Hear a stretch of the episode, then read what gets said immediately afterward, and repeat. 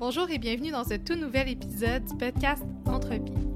Le projet Entropie vise à inspirer les gens à utiliser la science pour transformer leur vie et leur société.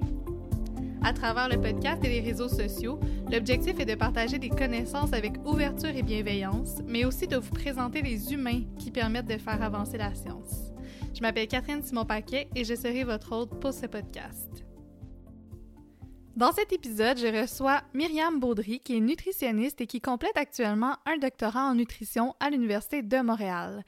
Donc, on a une discussion sur son parcours scolaire, sur ses projets de vulgarisation scientifique, puis on aborde également la santé mentale et l'épuisement professionnel. Donc, c'est vraiment une discussion qui est super riche. J'ai hâte d'avoir vos retours après. Donc, bonjour Myriam, merci beaucoup d'avoir accepté mon invitation. Allô Catherine, merci beaucoup de, à toi pour l'invitation. Ça me fait vraiment plaisir de pouvoir jaser avec toi ce matin. Mais moi aussi, je pense que c'est la première fois que j'ai une invitée qui est en nutrition. Donc, euh, ah. c'est un sujet qui m'intéresse vraiment beaucoup.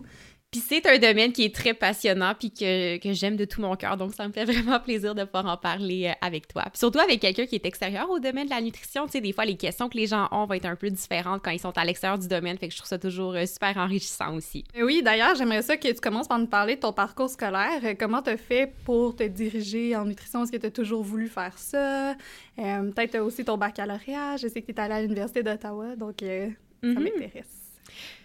Oui, ben écoute, je pense que j'ai toujours été intéressée par la science. Quand j'étais au primaire, euh, je me souviens, j'avais un petit microscope que mes parents m'avaient acheté du Toys R Us, puis j'avais ça ramasser des roches à l'extérieur pour les regarder sous mon microscope. Donc pendant un certain temps, j'ai voulu être géologue.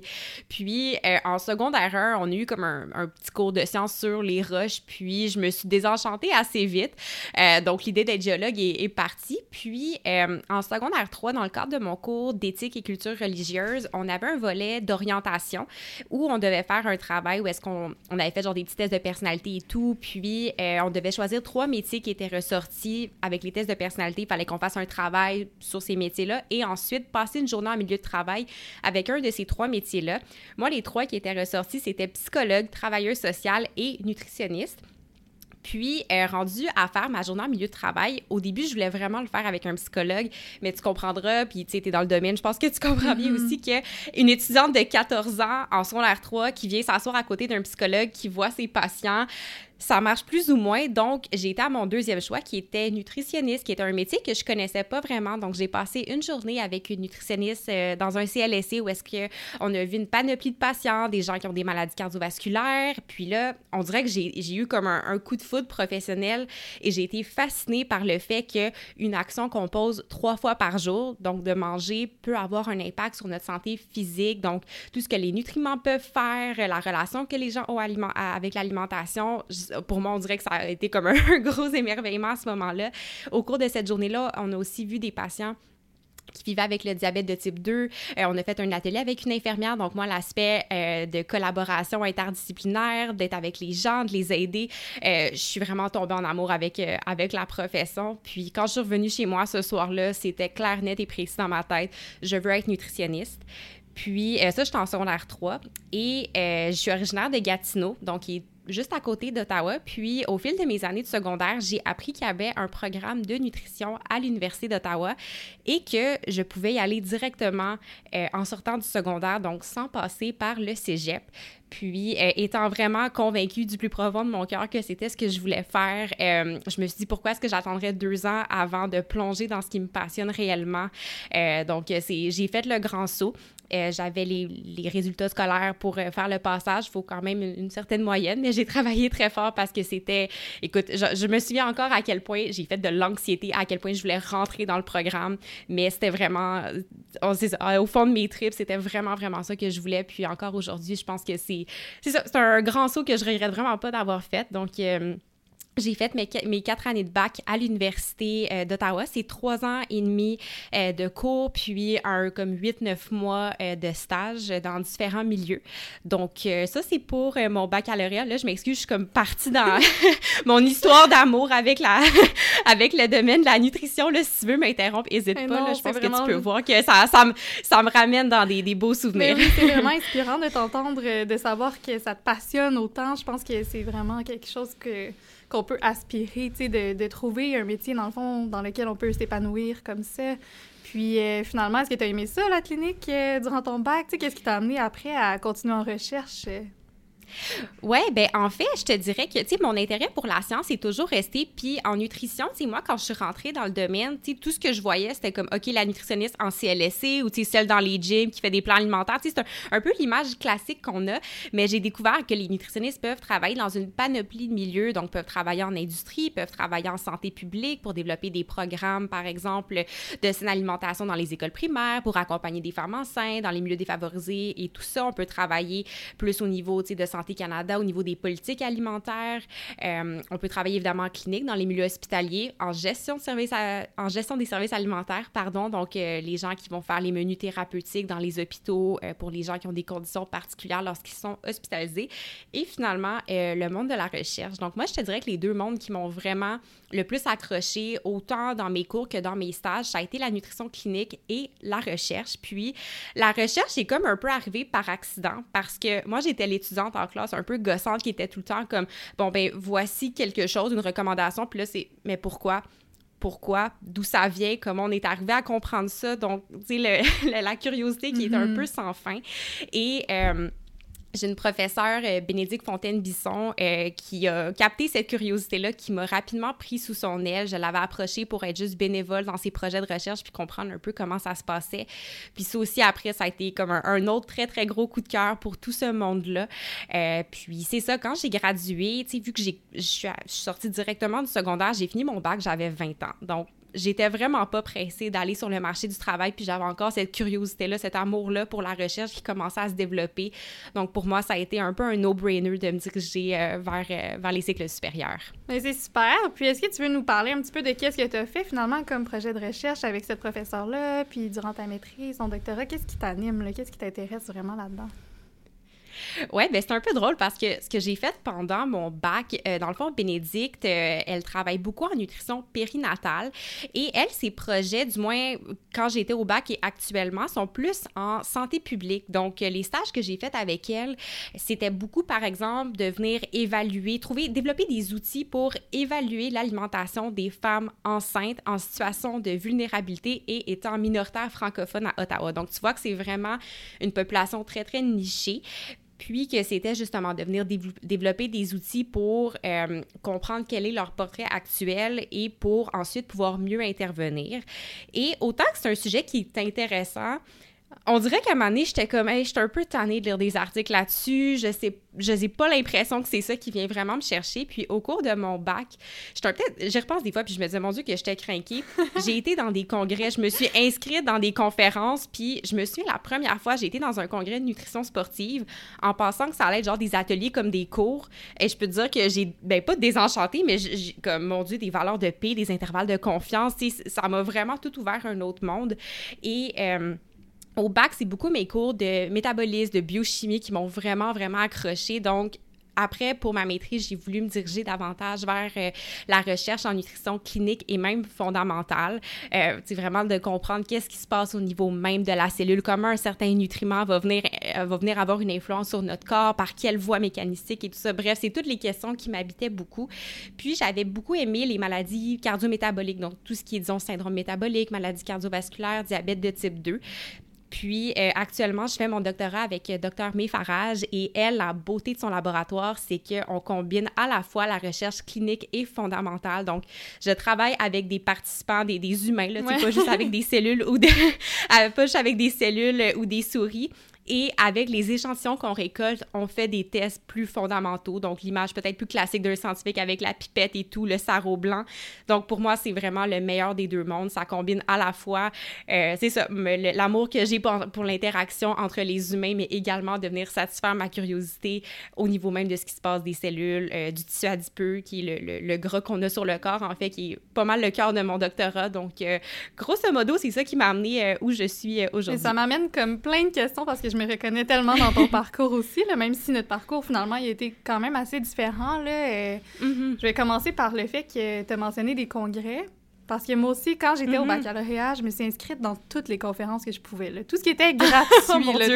Dès qu'il y avait une conférence gratuite sur le domaine de la psychologie, que ça soit en neuropsy, euh, que ça soit en psychologie du développement, prénatal, euh, toutes sortes de choses là, vraiment variées. Puis c'est ça, en fait, qui m'a ouvert les yeux sur ce qui m'intéressait vraiment.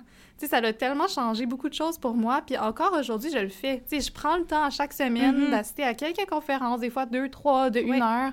Puis, euh, mon Dieu, que ça m'aide à mieux comprendre mes propres euh, projets de recherche, en fait. Tu sais, d'avoir cette perspective Mhm. interdisciplinaire-là. Ah, c'est tellement riche. Fait que je trouve ça le fun que tu Oui. dises ça aussi parce que Ouais. c'est sûr qu'on est perdu au début, mais au final, je pense que comme. Tu sais, moi, je suis vraiment inspirée par le yoga. Puis il y a plein de profs de yoga qui Mhm, disent. euh, Oui. tu sais, moi, je suis une éternelle étudiante. Même si j'ai mes professeurs, comme, au fond de moi, je suis quand même une étudiante. Mhm. Puis, tu sais, c'est- un peu comme ça que je me sens. Tu sais, même si je progresse Mhm. dans mon parcours puis que j'aspire à devenir professeur, je vais toujours être étudiante, je vais toujours rester à des conférences, apprendre des nouvelles choses. Tu sais, fait que ça me parle beaucoup Mhm. ce que tu dis euh, par rapport à ça. Ouais, puis tu sais, ça me fait penser, si jamais il y a des étudiants qui sont au niveau du baccalauréat qui peut-être considèrent les cycles supérieurs, moi, tu sais, ben, en tout cas, je- peut-être que ça paraît déjà un peu, mais je suis quelqu'un qui est ultra curieuse puis méga passionnée par un paquet d'affaires. Donc, pour moi, le défi, c'était ben, comment est-ce que je vais être capable de trouver quelque chose de super pointu sur lequel je vais passer tant d'années de ma vie? Puis, un professeur qui m'avait dit, tu sais, porte attention, pas juste quand tu es à l'école dans des, dans des congrès, mais quand tu es à l'extérieur, quel sujet qui attire ton attention dans le domaine? Est-ce a, tu lis quelque chose sur le diabète de type 2 sur une revue de magazine quand tu attends à l'épicerie, puis c'est ça qui va capter ton attention? Puis il m'a vraiment encouragé justement à porter attention à qu'est-ce qui va qu'est-ce qui m'intéresse, qu'est-ce que, tu sais, naturellement, je, suis portée à être curieuse et tout ça. Puis je pense que la curiosité, c'est un- un- une qualité ou un aspect qui est ultra important à cultiver puis à garder en recherche parce que c'est ça qui nous amène toujours à pousser plus loin certaines questions, vouloir euh, être créatif et tout ça. Donc, pour moi, ça a vraiment été un conseil euh, qui m'a beaucoup aidé, je pense, à, à choisir dans quoi je voulais aller parce que, tu sais, ça peut être anxiogène de, mon Dieu, OK, je dois so- choisir un sujet super précis sur lequel je vais travailler pendant deux ans, pendant cinq ans. Donc, euh, bref, moi, c'est un, un petit conseil d'un bon professeur qui m'a beaucoup aidé. Oui, moi aussi, j'ai... c'est quelque chose qui me hante encore aujourd'hui, honnêtement, de me dire Ah, comment je vais faire pour me Mhm. sur-spécialiser dans un domaine précis? Ouais. Puis en fait, honnêtement, j'ai cherché mes directeurs de recherche, mes directrices, finalement, c'est deux femmes, là, mais même trois femmes. Mais en fait, j'ai- discuté avec elles, je leur ai dit comment je suis quelqu'un qui a besoin de voir beaucoup de choses en même temps, de faire plusieurs projets en Mhm. même temps. Puis c'est des choses qu'elles acceptaient, dans le fond, que je sois impliquée dans plusieurs articles en même temps, dans plusieurs projets qui, à première vue, ont comme pas rapport entre eux. Tu sais, c'est quelque Mhm. chose que j'ai au- aussi été chercher. Fait que si nos auditrices ou nos éditeurs, c'est ce qu'ils ressentent aussi, je pense que ça vaut la peine d'en parler avant même d'entreprendre des études avec un directeur ou une directrice, de savoir Ah, est-ce que vous certain. êtes ouvert à l'idée que je fais beaucoup de choses en même temps? Parce que c'est ça ma réalité. Puis je sais que sinon je vais m'éteindre, puis qu'au final je serai pas bien. Ouais.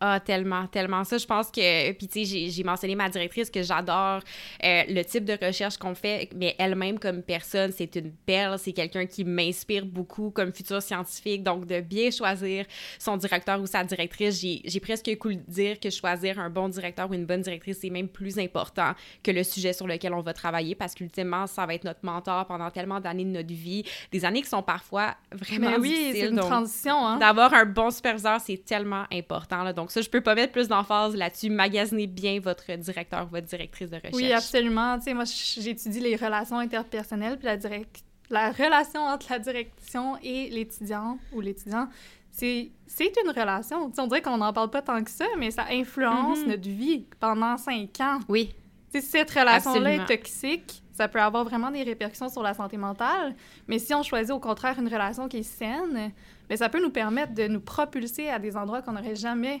pu penser atteindre, comme on parlait des congrès. Tu sais, moi, mes directrices m'ont permis d'aller à l'international. J'ai rencontré plein de personnes extraordinaires. Tu sais, c'est- aussi des personnes qui peuvent nous amener beaucoup plus loin qu'on peut l'imaginer. là. Mhm. Ouais, puis tu sais, si je peux, euh, tu sais, de- depuis que je te connais, dans tout ce que je te vois faire, je pense que c'est, vraiment une qualité très précieuse que tu as, puis une passion vraiment précieuse que tu as aussi, parce qu'on le voit. Tu sais, je, je te connais pas super bien personnellement encore, mais je vois à quel point tu es brillante, tu as les yeux, tu sais, on dirait que tu as un, un sens de la réflexion, une capacité à synthétiser l'information qui doit vraiment provenir du fait que tu es capable de t'impliquer dans plein de choses comme ça et également que tu as un support, là, donc euh, je te lève mon Mais chapeau toi pour ça. là, c'est vraiment réciproque. Mais une autre chose qui m'a qui a attiré mon attention quand tu parlais, c'est euh, le mariage entre euh, peut-être ce que moi j'appelle plus comme les sciences sociales et les sciences plus naturelles ou les sciences plus pures. Mm-hmm. Je trouve que dans notre société, on fait beaucoup la distinction, comme soit tu choisis les sciences humaines, et des fois, tu sais, il y a même des gens qui vont oser dire les sciences molles, tu sais. Ah, ça, ça c'est pas correct. sais, les sciences plus naturelles, tu sais, puis moi aussi, c'était quelque chose qui m'a vraiment préoccupée au cégep. J'adorais la biologie, j'adorais la chimie. C'était ça mes deuxièmes choix, puis mon troisième choix à l'université, tu sais. Puis comme toi, tu sais, je trouve que la nutrition, c'est tellement riche parce qu'il y a tout l'aspect attitude envers les aliments, les comportements alimentaires, l'estime de soi, l'image corporelle, même les troubles alimentaires. Tu sais, c'est vraiment un aspect qui est humain. Comme au-delà ah, de qu'est-ce qu'il y a comme nutriments dans ton aliment. Tu sais, comme euh, le nutritionniste urbain dit souvent, là, Bernard Lavallée, tu sais, je l'aime tellement, là, mais c'est ça. Ouais. Ah, tout à fait. Puis, tu sais, ça, c'est une chose que je répète constamment, puis qui m'a été beaucoup inspirée de Bernard aussi. Manger, c'est tellement plus que juste ingérer des nutriments. Euh, les aliments vont avoir une valeur émotive, une valeur sociale. Euh, l'alimentation, c'est lié à notre culture, à notre histoire comme être humain. Donc, c'est tellement une discipline qui est riche. Euh, donc, oui, tout à fait. Autant que oui, c'est c'est une science qui va venir étudier l'effet des nutriments dans le corps humain, mais je pense que c'est beaucoup, beaucoup plus que ça. Puis il faut jamais. C'est un peu réductionniste de dire que c'est ça, manger, c'est juste ingérer des nutriments puis euh, combler nos besoins. Oui, c'est vrai, mais on a plus de besoins que seulement nos besoins nutritionnels. Oui, puis j'avouerais, je dirais en fait, je sais pas pourquoi j'ai dit avouer, mais en tout cas, je dirais que dans la recherche, je pense que ce mariage-là entre la créativité aussi, puis ce qu'on appelle les sciences naturelles, comme les, mettons les mathématiques, parce qu'il y a une grosse partie de notre job qui est de faire des statistiques, tu sais, puis ensuite d'être capable de bien interpréter ces résultats-là qu'on obtient. Euh, moi, je trouve que les plus grands chercheurs, en tout cas, et chercheuses, celles que j'admire le plus, c'est des gens qui ont été capables d'user de créativité pour mélanger ensemble des concepts qu'avant les gens pensaient indépendants. Mm-hmm. Oui, ah, tout à fait. Je, suis tellement d'accord avec ce que tu dis. Puis, je pense que c'est une des beautés du métier de, de chercheur ou chercheuse, c'est la créativité. Puis, c'est pour ça que c'est la, la, curiosité, le désir d'innover, de think outside the box, c'est tellement important. Puis, je trouve que autant que la recherche, des fois, ça peut avoir l'air très froid, très robotique, autant que cet aspect-là de créativité qui est vraiment, vraiment magnifique, là, puis qui entretient ma, ma passion à tous les jours. Mais oui, d'ailleurs, ça, ça fait un pont parfait vers mon autre sujet qui était tes implications en vulgarisation scientifique qui demande aussi beaucoup de créativité. Tu je sais que tu es, impliqué dans plein, plein de choses, mais on va parler entre autres de quelques projets. Donc, euh, je sais qu'il y a un podcast qui s'appelle Ta tête avec la science. Est-ce que tu veux nous expliquer un peu comment comment c'est venu, comment c'est né ce projet-là? Oui, oui. Ben écoute, puis arrête-moi si jamais je pars un peu en foufou parce qu'en ce moment, ce projet-là, c'est comme mon bébé, là. Donc, ben euh, c'est vraiment, euh, c'est vraiment un engagement qui me tient profondément à cœur. Puis, euh, ben écoute, je vais faire peut-être un petit retour en arrière pour expliquer d'où ça s'est arrivé. la nutrition, c'est une science magnifique. C'est un domaine qui est fascinant. Mais c'est aussi une science qui est très, très victime de désinformation. la nutrition, je te dirais que c'est une des professions, mais les nutritionnistes, on vit aussi au quotidien, quand même beaucoup de frustration à voir des gens qui n'ont pas fait d'études dans le domaine se prononcer comme experts. Puis, d'un côté, ça se comprend parce que tout le monde mange à peu près au moins trois fois par jour. On est tous experts de notre propre corps, quels aliments on aime, qu'est-ce qui nous fait sentir bien. Ce qui peut donner l'impression qu'on est dans une position d'expertise à donner des conseils aux autres, alors que la nutrition, je veux dire, si si ça demande quatre ans d'études, euh, c'est pas juste des décorations pour être cute, c'est vraiment parce que les conseils qu'on donne peuvent avoir un impact grave sur la santé des gens. Et donc, c'est important d'avoir l'éducation pour le faire adéquatement.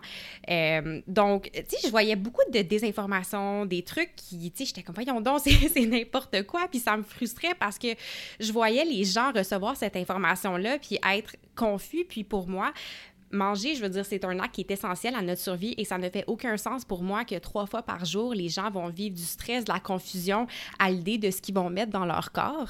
Alors, rapidement, je te dirais que, on dirait que mon, mon chum, des fois, il m'appelle la justicière. Euh, on dirait rapidement, j'ai, ça m'est venu de vouloir défendre notre science, être capable de, de bien renseigner les gens euh, par rapport à, remettre les pendules à l'heure par rapport à l'information qui circule en nutrition. Donc, je te dirais que ça a été un gros moteur pour le départ de mes activités de Puis, à un moment donné, mes horizons se sont comme élargis, pas juste à la nutrition, mais il y a beaucoup d'autres domaines qui sont victimes de désinformation. Et à un moment donné, je me suis mis à me questionner par rapport à la compréhension même de la science et de la démarche scientifique aux yeux euh, du public. Tu sais, que certains psychologues font des recommandations, c'est pas parce qu'ils l'ont lu dans un livre à la librairie, c'est parce que ça a été étudié, répliqué et validé dans plusieurs contextes. Et cette démarche scientifique-là, on dirait qu'elle peut sonner tellement froide, mais pourtant elle est présente dans chaque aspect de notre vie. Donc, euh, puis bon, je suis quelqu'un, je pense, qui, est très extraverti, qui aime beaucoup parler, qui aime beaucoup avoir des discussions avec les humains. Donc, l'idée d'avoir un podcast, ça, c'était quelque part en moi. Mais on dirait que j'avais pas envie de juste faire un, ben, juste faire, faire un podcast de nutrition. Puis, parce qu'il y a toutes ces autres questions-là, ces autres aspects-là de la science que je voulais mettre au jour qui sont importants. Et j'ai déjà des collègues qui ont des excellents podcasts de nutrition. Puis, écoute, c'est vraiment bête, mais je me souviens, c'était un matin, j'étais en train de manger mes toasts avec mon chum. Puis, à un moment donné, j'ai juste eu un plage de OK, je vais faire un podcast où je reçois des chercheurs de n'importe quel domaine et des gens qui sont impliqués en vulgarisation scientifique pour être capable de mettre de l'avant le travail des scientifiques. Puis je pense que une chose aussi que j'avais déjà entendue euh, par d'autres vulgarisateurs scientifiques, c'était le défi des chercheurs à communiquer leur science au public parce qu'il y en a des fois qui vont, ils vont refuser une entrevue avec un journaliste parce qu'ils ont peur de mal se faire citer, que ça vienne affecter leur carrière ou des choses comme ça. Puis je me suis dit, je les comprends, mais en même temps, on a besoin de plus entendre les scientifiques. Donc moi, c'était comme, venez parler deux heures, une heure et demie, deux heures avec moi de ce que vous faites. Si vous avez dit de quoi que vous voulez qu'on enlève, je le coupe au montage, puis je veux pas que ce soit stressant, je veux que ce soit le fun. Puis tu sais, en recherche, tu le sais aussi, quand on soumet des demandes de bourse, des articles, on a des limites de mots dans des conférences, on a des maximums de temps et tout. Puis moi, c'était vraiment d'offrir un format où vous avez toute la liberté et le temps pour parler de ce qui vous passionne et pas juste des résultats, mais de comment vous arrivez à répondre aux questions que vous vous posez au quotidien. Donc, je sais pas, si je prends un exemple, est-ce qu'il y a un lien entre la vitamine D et euh, la sévérité de la COVID-19? Bien, tu sais, on pourrait répondre oui ou non ou peut-être dans le gris, mais moi, comment est-ce qu'on répond à cette question-là? Puis, en recherche, comme tu dis, sais, ça demande de la créativité. Il y a plein de façons de répondre à une question, puis moi, c'est ce que je voulais mettre au jour. Donc, je m'excuse, très longue réponse parce que ça me ramène dans mes, dans, mes racines du pourquoi, mais grosso modo, c'était le pourquoi qui a lancé ma, démarche avec euh, tête à tête avec la science. Et je trouve ça super intéressant de t'entendre parce que c'est vrai que je trouve que la science, le processus scientifique, est pas tellement abordé. Puis, tu sais, on parle souvent des résultats, puis, euh, tu sais, moi, je fais beaucoup de vulgarisation par rapport à la douance, au, potentiel intellectuel et tout oui, ça. Oui, oui. Puis, oh mon Dieu, tu sais, ça, ça a l'air tellement incohérent quand tu regardes seulement les résultats. Sauf que ce que mm-hmm. j'essaie d'expliquer aux gens, c'est que ces résultats-là, qui sont en contradiction souvent, n'ont pas été obtenus de la même façon. sais, par exemple, on n'a pas pris les mêmes échantillons de personnes, ils sont pas dans la même culture, c'est des échantillons, mettons, cliniques ou pas. Euh, c'est vraiment le processus derrière qui explique pourquoi ces résultats-là sont en contradiction. Fait que je trouve ça super intéressant que toi, tu parles aussi de comment on les a obtenus. Mm-hmm. Puis en nutrition, tu sais, ce que tu décris par rapport à la douance, c'est quelque chose qu'on va énormément voir. Puis, tu sais, puisque c'est un sujet qui intéresse et qui concerne les gens euh, à, tous les jours, les gens souvent me faisaient le commentaire Hey, la nutrition, c'est compliqué. Un jour, euh, quelque chose est bon, puis le lendemain, c'est pas bon. Puis, puis ça, à un moment donné, je me suis rendu compte que oui, bon, tu sais, il y a les, les pseudo-experts qui, qui, causent cette voyons, cacophonie nutritionnelle-là, un terme que Bernard Lavallée utilise beaucoup aussi, mais également dans la façon que la science de la nutrition est rapportée dans les médias traditionnels, ça peut mener à ces incohérences-là de Ah ben là, un jour, la viande rouge, c'est bon, l'autre jour, ce l'est pas. Oui, mais c'est parce que les deux études qui ont été rapportées, qui ont des conclusions différentes, ont des devis qui sont différents aussi. Puis, tu sais, c'est un peu compliqué des fois, puis je me suis dit, c'est pas tout le monde qui va à l'université, c'est pas tout le monde qui va aller au cégep, c'est vraiment vraiment, correct, que cette diversité-là dans la société, mais comment, au sein de cette diversité-là, on peut venir apporter un peu plus de compréhension. Puis pour moi, ça a été de, à, par, par des échanges entre des humains, parce que les scientifiques, ce sont des humains comme toi et moi d'abord et avant tout. Puis on a parfois l'impression qu'ils sont perchés dans leur tour d'ivoire. Puis pour moi, c'était vraiment de ramener la science plus près de la société. Puis c'est la mission qui me guide tous les jours avec tête à tête avec la science. Je pense que tu le fais très bien. Et d'ailleurs, le dernier épisode que j'ai écouté, c'était avec Karine Gravel, qui a écrit un livre sur l'alimentation intuitive et qui a fait un doctorat là-dessus. Puis Juste vous mm-hmm. écouter, ça me faisait tellement du bien. Je, trouvais que vos voix étaient tellement apaisantes. Puis ce que vous disiez, tu sais, ça faisait tellement comme du sens. Puis là, je me disais, ah, c'est le fun de voir une personne qui a fait un doctorat. Tu sais, souvent, on pense que, justement, comme tu dis, tu sais, c'est des gens comme un petit peu élitistes, un petit peu snob. Ouais, puis ouais. elle est tellement accessible. Puis, tu sais, elle parlait à quel point elle aimait ça, travailler en clinique avec les patients ou les clients. Je sais pas trop comment vous les appelez. Mais... Euh, mm-hmm Ah, je trouvais ça tellement inspirant, de, de, de montrer aux gens qu'on peut faire un doctorat, même si au final, ce qui nous intéresse, c'est la clinique, par exemple. si c'est mhm, un sujet qui vous allume vraiment, puis que vous voulez creuser, puis en apprendre, puis peut-être faire comme elle, enseigner, euh, faire de la vulgarisation après, le doctorat, ça mène pas seulement au professeur rien à un poste de professeur. Oui, à, la... ouais. je trouvais ça vraiment inspirant de, de, donner des exemples, en fait, aux gens. Mm-hmm. Oui, ah, ah, tout à fait. Puis, tu sais, je pense que Karine, c'est un super bon exemple. Tu sais, les tâches qu'elle fait au quotidien sont tellement polyvalentes. Puis, tu sais, elle, a un doctorat. Puis, je pense qu'elle a utilisé, je crois, toutes les. Puis là, je ne veux pas parler pour elle, mais tu sais, je, vois dans. Tu sais, malgré un parcours académique qui est, bon, strict. Rigoureux aussi, là, elle a fait un bon job, Tu sais, c'était pas au profit de sa thèse, tu sais. Non, non, non, exactement. Mais comment, justement, est-ce que ça peut nous ouvrir euh, des, des portes, des horizons pour ça? Puis Karine, c'est quelqu'un que j'admire beaucoup parce que euh, elle suit sa passion, puis elle l'exprime de plein de façons différentes, que ce soit par, en faisant de la consultation, en faisant de la formation continue, en enseignant aux étudiants, en faisant de la vulgarisation. Puis je trouve ça vraiment, vraiment génial. Oui, tellement. Puis si on passe à un autre projet, cette année, tu as parti majeure mhm. et vaccinée euh, dans le cadre de l'appel des fonds de recherche du Québec. Puis comment t'as trouvé ça, euh, parler des vaccins, de la COVID, euh, tout ça? Ouais, ben, tu sais, je pense que rapidement, on a vu la désinformation arriver quand la pandémie a commencé. Puis, même si c'est pas mon domaine d'expertise, puis ça, je veux vraiment le, répéter, là, oui, j'ai fait un projet sur la vaccination, mais je ne suis pas une experte de la vaccination et donc j'ai été chercher des experts pour le faire. Mais, euh, tu sais, je voyais des, parallèles, on dirait des, des, patterns qui reviennent de, bon, OK, est-ce que c'est un manque d'esprit critique dans de la population? Est-ce que c'est un manque de compréhension de la façon dont on fait des études pour euh, valider euh, l'innocuité, l'efficacité, la sécurité des vaccins? Tu sais, on peut voir des choses comme ça pour les médicaments, pour des suppléments. Donc, il y a ça, on dirait que je, je voyais. Puis, donc, j'ai, c'est, venu, un, je pense, chercher euh, cet intérêt-là que j'ai pour la vulgarisation scientifique, puis pour aider la société à mieux comprendre comment on fait de la science. Deuxièmement, euh, puis ça, c'est d'un côté plus, plus personnel, mais tu sais, moi, j'ai gradué en septembre 2000, ben, ou 2020, et euh, c'est dans le temps où j'ai beaucoup de collègues au cours de la pandémie, des nutritionnistes qui ont été réaffectés, qui se sont retrouvés, je veux dire, à devoir gérer des patients aux soins intensifs qui sont intubés, puis quand tu es intubé, ben, il faut qu'on t'alimente euh, de façon entérale, donc directement dans le tube digestif. Puis, tu sais, ça a été de mettre des protocoles sur pied super rapidement. Puis, j'ai terminé mon, mon, bac et tout de suite, je suis allée à la maîtrise. Fait que moi, je, j'étais dans un laboratoire bien confortable et tout ça. Puis on dirait que, je, je sais pas, tous les jours, je pensais à mes collègues qui étaient sur le terrain. Puis je me disais, est-ce que je devrais être avec elles? Est-ce que je devrais peut-être sais, autant que j'adore ma maîtrise, mon doctorat, des fois, je me suis questionnée, est-ce que je devrais aller prêter main forte? Mm-hmm. Est-ce que euh, ça fait du sens? Donc, ça, oui, exactement. ça a été un questionnement que j'ai eu à, quelques reprises. Puis, euh, on dirait que quand ben, les vaccins ont été annoncés, le, celui de Pfizer vers la fin novembre, puis, quand j'ai senti aussi les, craintes revenir par rapport à ça, on dirait que la crainte par rapport à la vaccination, elle, me rejoint beaucoup parce que je vois des parallèles avec la crainte que les gens ont, par exemple, à manger certains aliments. on va avoir peur de se faire injecter quelque chose, mais des gens vont avoir peur de manger, d'ingérer certains aliments, justement. Donc, je te dirais que tout ça ensemble, puis l'appel des fonds de recherche du Québec qui était justement lié à la communication scientifique, on, on dirait que c'est venu réconcilier cette partie de moi qui était comme, je veux prêter main forte à mes collègues, mais je vais le faire de par mon expertise en ce moment qui s'enligne davantage pour être en recherche et ce, en allant chercher les experts du domaine pour amplifier leur voix. Donc, on dirait que ça a été une façon un peu de marier toutes ces, toutes ces sphères-là de de ma vie, de mes intérêts. Donc, c'est avec ces, ces, trois aspects-là, je pense que j'ai créé le projet avec Marie-Ève, Marie-Ève Caron, mon, une de mes bonnes amies et collègues qui est infirmière et elle aussi, euh, elle termine sa maîtrise puis elle va poursuivre au doctorat après.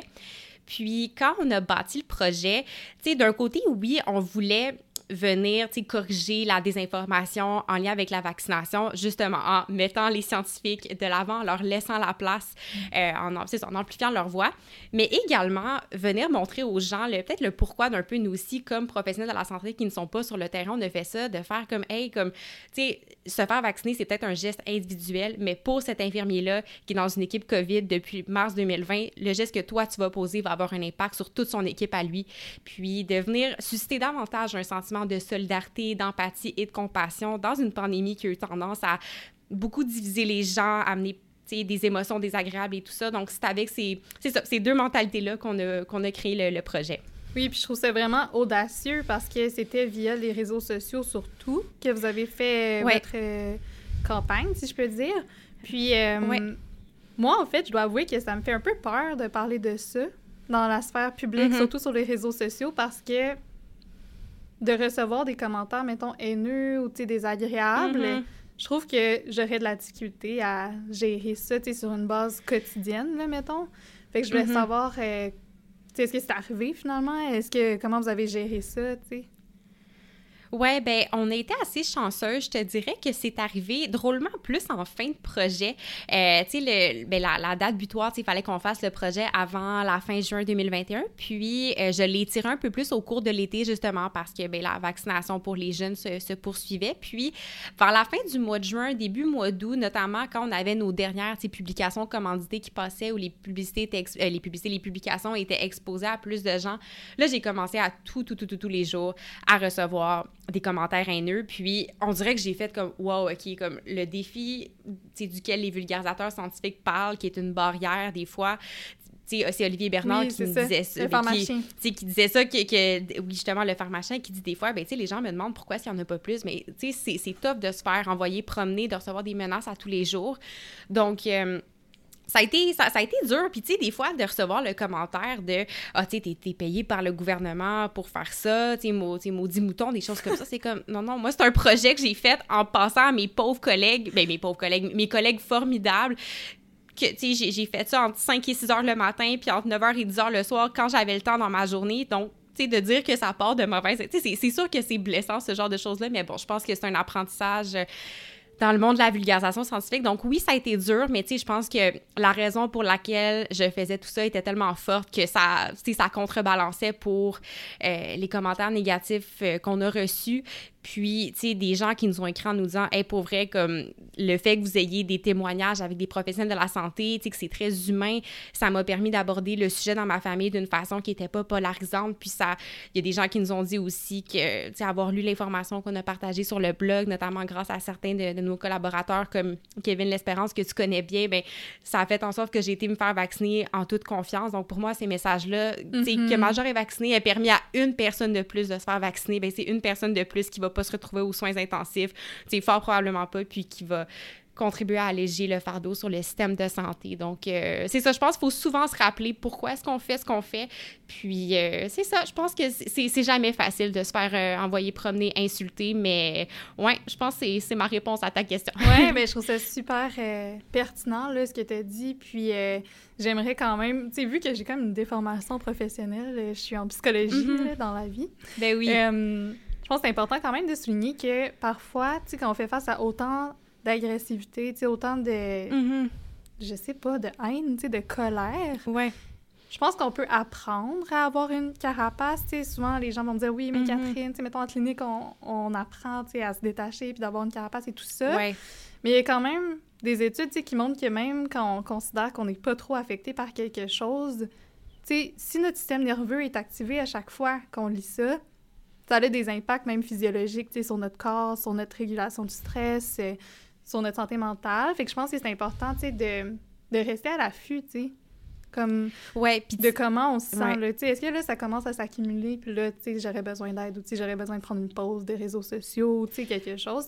Je pense que c'est un conseil que j'aimerais donner à comme n'importe qui qui est sur les réseaux sociaux. Ah oui, oui, tout à fait. Puis, tu sais, justement, j'allais rajouter ça. Euh, tu sais, il y a des jours, justement, que, tu sais, j'ai peut-être l'air d'avoir bien géré ça en disant que, tu sais, ben, je me rappelais pourquoi je le faisais. Tu sais, oui, ça, m'a aidé, mais il y a, des jours, honnêtement, que je supprimais Instagram littéralement pour même pas avoir la tentation d'aller sur l'application, puis vraiment, justement, m'en déconnecter, laisser mon système nerveux euh, se, calmer un tout petit peu. Donc, euh, ça, non, tout à fait. on n'est jamais prisonnier des réseaux sociaux, puis ça peut devenir un cercle vicieux justement de comme ah, tu sais que tu reçois des commentaires haineux donc tu veux toujours être là pour être la, la première à pouvoir y répondre le supprimer le bloquer quand c'est quand c'est trop haineux justement. Donc oui non prendre une, un break des réseaux sociaux là ça ne fait jamais de mal. Non c'est ça quand on se rend compte que ça devient un mammouth là, comme Sonia Lupien a dit beaucoup là, quand ça devient une menace là je pense que c'est comme le temps de prendre un peu de recul. Mais je trouve ça super euh, intéressant aussi ce que tu dis par rapport au sens de pourquoi on fait les choses de, se ramener mm-hmm. à vraiment comme nos valeurs personnelles aussi là, je pense que c'est vraiment en lien avec ça, Ben comme oui. de poser des actions qui sont en cohérence avec nos valeurs. Puis tantôt, tu parlais, de, mettons, la justice ou comme euh, de justement comme promouvoir la science parce qu'on trouve ça important. Tu sais, c'est Mhm. des choses sur lesquelles on peut s'appuyer. Tu sais, je pense que c'est des choses qui sont pas mutuellement exclusives, là. C'est des choses qu'on on fait euh, de façon flexible. Oui. Puis sinon, je sais que tu as participé aussi à un livre récemment. Ça, c'est vraiment le fun. Tu as tellement de projets, c'est super intéressant. Oui, ben tu sais, c'est un, engagement qui ben, je veux pas dire plus, plus léger, mais tu sais que, mettons, le podcast Majeur et vacciné, ça a été des engagements, ben, ce sont des engagements un peu plus en, en- continu. Puis oui, c'est ça, j'ai rédigé un, dossier nutrition dans le livre euh, de la recette parfaite euh, Meal Prep Vegan. Donc, c'est un chapitre dans lequel je réponds aux questions communes euh, sur l'alimentation végétalienne. Est-ce qu'il y a certains nutriments auxquels il faut faire un peu plus attention? Comment faire en sorte qu'on a assez de protéines? Est-ce qu'on doit s'inquiéter de notre apport en protéines? Donc, je réponds à ces questions-là. Puis, j'ai toujours beaucoup aimé la, rédaction, puis répondre justement aux questions que les gens ont. Donc, ça, c'est un engagement que je fais depuis 2019 d'écrire des billets de blog. Euh, j'ai écrit pendant longtemps pour une nutritionniste. Là, depuis euh, l'année dernière, j'ai écrit justement sur le blog de Katia. Donc, euh, ça, c'est ouais, une autre chose aussi. J'ai- J'aime, quand on parlait de créativité tantôt, j'aime pouvoir justement des fois penser à des métaphores, des exemples pour expliquer certains concepts qui sont parfois un peu plus compliqués. Puis justement faire en sorte que pour ramener les gens au fait que manger, ça devrait être quelque chose qui est plaisant, qui est pas trop compliqué, qu'on se casse pas trop la tête. Donc, euh, c'est une des choses aussi qui, qui motive ces, ces implications-là. Mais oui, puis en t'entendant, je me dis, c'est tellement le fun de pouvoir explorer différents médias. Moi, c'est quelque chose que j'aime beaucoup. Oui. Tu sais, comme, ah, tu découvres, mettons, le blog, comme tu dis, puis là, t'as l'occasion d'écrire un livre papier. Puis là, ensuite, tu fais des podcasts. Là, t'as aussi fait une- des chroniques à la radio. Tu tu publies sur les réseaux sociaux. ouais. Je pense que c'est le fun d'explorer, tu sais, de, de se permettre ça comme étudiant au doctorat, tu sais, Mhm. euh, ou à la maîtrise, ou tu peu importe où, vous êtes dans votre vie, là, d'explorer qu'est-ce qui est ouais. possible. Je pense que c'est vraiment quelque chose qui est le fun. Puis en même temps, je me dis, ah, j'espère que les gens qui nous écoutent sont pas comme étourdis par tout ce qu'on est en train de dire, puis de comme se dire, mon Dieu, il faut que je fasse tout ça, tu sais, c'est comme une chose à la Ben, fois, tu sais. Puis, je, vais là, je vais renchérir immédiatement sur ce que tu dis parce que des fois, tu sais, il y a comme un envers de la médaille à tout ça, là. Puis des fois, j'ai des gens qui me disent, oh mon Dieu, tu t'es donc bien bonne de faire tout ce que tu fais. Puis je veux, je veux pas qu'on me mette trop sur un piédestal parce que je n'ai pas toujours eu un bon équilibre de vie. Je n'ai pas toujours bien géré mon anxiété dans tout ça. Donc, des fois, en apparence, je peux avoir l'air de, ah, je publie des infographies, je publie des articles de blog. Mais le soir, ça va me prendre une heure à m'endormir parce que j'ai une grosse boule dans l'estomac. Je vais être pas concentrée le lendemain matin dans certaines tâches. Puis ça, ça a été un apprentissage au fil des années. Euh, tu sais, puis je vais le dire en toute franchise, j'ai déjà vécu un arrêt de travail. C'est mon médecin qui m'a mis en arrêt de travail justement parce que j'étais tout partout. Là, donc, faut toujours garder en tête des fois que ça peut être beau de l'extérieur, mais ne pas valoriser la surproductivité. Le repos, c'est productif. Donc, euh, tu sais, si les gens sont étourdis, j'ai appris à mes dépens. Puis, des fois, c'est mieux d'en faire moins, mais de prendre soin de soi que d'en faire trop, puis de- d'en payer le prix physiquement et mentalement. Oui, tellement. Puis aussi, ce que je dis souvent aux personnes euh, à qui je parle, c'est ça. Ça dépend de ton parcours de vie. Comme au moment où tu es rendu, comme aujourd'hui, là. Mhm. Je suis au doctorat, ça fait trois ans, tu sais, j'ai fait deux ans de maîtrise, trois ans de bac, deux ans de cégep. Tu sais, tout ce qu'on Ouais. a fait comme, comme parcours, ça s'accumule à travers le temps. Tu sais, si toi, t'es quelqu'un qui est au pre- en première année de baccalauréat, ben comme, c'est sûr que t'auras pas fait l'équivalent de ce que j'ai fait dans les neuf dernières années, tu sais. Tu Mhm. c'est- ça s'accumule, tu sais, puis on a de la... Je trouve que comme souvent, Ouais. on veut faire tout, tout, tout, tout de suite, tu sais. Ouais, ah, puis c'est ça, de se donner le temps. Chaque parcours est unique, puis c'est, je pense que, tu sais, on le dit souvent, il faut pas se comparer, c'est, c'est facile à, à dire, moins facile à appliquer, mais faut jamais, c'est ça, il n'y a, pas de rush à avoir, on a toute notre vie pour faire, accomplir nos rêves, accomplir des projets qui nous tentent, puis que c'est justement bon de se remettre dans le moment présent, puis de se poser la question, est-ce que c'est un bon moment pour se lancer dans, dans quelque chose, puis de, mettre notre santé physique et mentale et sociale aussi en avant, je pense que c'est toujours plus important parce que si on prend pas soin de soi, ben comment est-ce qu'on peut prendre soin des autres, que ce soit par la vulgarisation scientifique, par notre travail de professionnel, par notre travail de chercheur. Donc euh, ça, je pense que c'est très important. Je te le dis, je me le répète souvent quotidiennement. Je sais pas si c'est quelque chose que tu te répètes toi Ah, aussi. non, non, mais je pense que c'est euh, vraiment important. Oui, oui. Cet été aussi, là, j'ai frôlé l'épuisement. Là, j'étais comme plus là. là. Mais Ouais. j'ai ouais. lu le livre euh, récemment, là, pas cet été quand je frôlais l'épuisement, mais après, quand je m'en suis sortie un peu de l'eau, j'ai lu le livre Mhm. euh, Burnout de Emily Amelia Oui, Nagoski, oui. dont je parle à tout le monde. Genre, si vous me connaissez, je suis désolée, ça doit être la cinquantième fois que je vous en parle cette semaine. Mais c'est un livre extraordinaire. puis là, comme on est deux femmes aujourd'hui, puis c'est un livre Mhm. super féministe, sais, qui parle de l'impact du patriarcat, de la surperformance, du fait qu'on a été élevés toute notre vie là-dedans. Tu sais, ça va pas se déconstruire Ouais. du jour au lendemain par le fait que moi, je vais vous dire, ah, tu sais, il faut pas valoriser la surperformance. Puis après ça, ce que je vous montre, c'est comme le contraire, tout ce que j'ai fait cette semaine. Tu sais, c'est- c'est un peu comme paradoxal, tout ce Mhm. qu'on... Sais, tout ce qu'on entend, tout ce qu'on fait, tout ce qu'on regarde sur les réseaux sociaux. Notre cerveau, c'est normal que des fois, c'est... Il trouve ça difficile, là, de faire du sens de tout ce qu'on entend tout ce qu'on voit. Il y a tellement de stimuli, c'est... Comme tu dis, de de revenir au moment présent, de nos sensations corporelles, de, de se Mhm. calmer comme de calmer notre esprit, je pense que c'est quelque chose de- Ouais. qui est comme super nécessaire. là. Euh, absolument. Puis, tu sais, je, je t'encourage à continuer à parler de ce livre-là et tout ça parce que l'épuisement professionnel, on dirait que, je sais pas pour toi quand tu l'as frôlé, mais on dirait qu'il y a une honte associée à ça. C'est comme si tu as échoué en quelque part, tu as échoué à rendre les comptes au travail parce que tu es en arrêt ou tu es au ralenti. Et d'un autre côté, on dirait que tu as échoué envers toi-même parce que tu pas pris soin de toi quand c'était le moment. Puis pourtant, c'est quelque chose qui affecte, je connais pas les statistiques, mais c'est quelque chose, je pense, qui est quand même ma- malheureusement assez prévalent. Puis euh, c'est ça, je pense que de, de le normaliser, peut-être capable d'en parler, d'aller chercher des ressources, c'est- vraiment, vraiment important. Là. Donc, euh, je trouve ça super cool que, que tu le partages, puis même que tu toi aussi, que tu t'ouvres par rapport au fait que tu as frôlé l'épuisement professionnel. On te voit, moi je te vois Mhm. aller, puis je trouve ça toujours impressionnant de voir ta créativité, les idées, tes belles infographies qui non seulement sont super intéressantes, mais très, ils sont jolies visuellement aussi. Merci. Donc, euh, de normaliser qu'on est des humains Ben oui. derrière ça, des humains qui se fatiguent des fois. Oui, ben en fait, moi, ce que j'ai appris, c'est que je suis une personne qui est quand même très cyclique, là, dans le sens où j'ai comme des moments où je suis super productive, super inspirée, que je veux faire mille choses en même temps, mais qu'il y a aussi des moments de l'année où je veux vraiment juste rien faire. Puis au final, Oui. c'est correct. Tu sais, au début, j'étais comme, oh mon Dieu, là, j'ai envie de rien faire. Puis là, je me disais, je suis malade. Genre, c'est sûr que j'ai une maladie et que, je vais pas bien, tu sais, que c'est Mhm. pathologique. Ouais. Puis il a juste fallu que j'apprenne à me dire comme ben tu sais, c'est comme ça que ça fonctionne dans mon cerveau. Fait tu Ben c'est oui. pas, c'est pas une pathologie, c'est juste que des fois, tu j'ai besoin de me reposer pour recharger mes batteries, là, comme, Ouais. comme en nutrition, là, tu des fois, t'as besoin de manger pour recharger tes batteries, puis, tu sais, le moment où t'as Absolument. plus d'énergie puis t'as pas faim, c'est pas, tu pas malade, il faut juste que tu recharges tes batteries, tu sais, c'est- c'est quelque chose qu'il faut Mhm. apprendre, tu sais, parce qu'on dirait qu'on a tellement l'illusion qu'on devrait être toujours à notre meilleur, comme... Ça Ah, peut pas c'est fonctionner comme ça, réaliste. tu. Non, non, non, non, non. Puis, tu sais, le, repos, c'est productif. Rien faire, on dirait. Tu sais, c'est important, justement, de laisser un break, une pause à, notre cerveau pour qu'il puisse après repartir, être productif, être créatif. Puis, c'est ça, ju- juste pour notre bonheur au quotidien, de se sentir accompli, puis qu'on n'ait pas cette pression-là de constamment être productif, parce que ça aussi, ça, finit par nous rattraper à long terme. Oui, puis t'as apporté aussi un autre point vraiment intéressant, comme quoi, quand on se sent épuisé ou quand on se sent vraiment fatigué, on a tendance à dire « Oh mon Dieu, j'ai pas pris soin de moi Mhm. Et ça, c'est un message que je trou- qui est beaucoup véhiculé. Tu sais, il faut prendre soin de soi, il faut prendre soin de soi. Mais dans le livre, elle le dit comme « The cure for burnout », fait que le- la façon de guérir du burnout, c'est pas de prendre soin de soi. C'est que chaque personne prenne soin les unes des autres. Fait que c'est Oui. vraiment Ah, comme ça. un esprit de communauté. Comme on doit prendre soin des gens autour de nous, tu sais.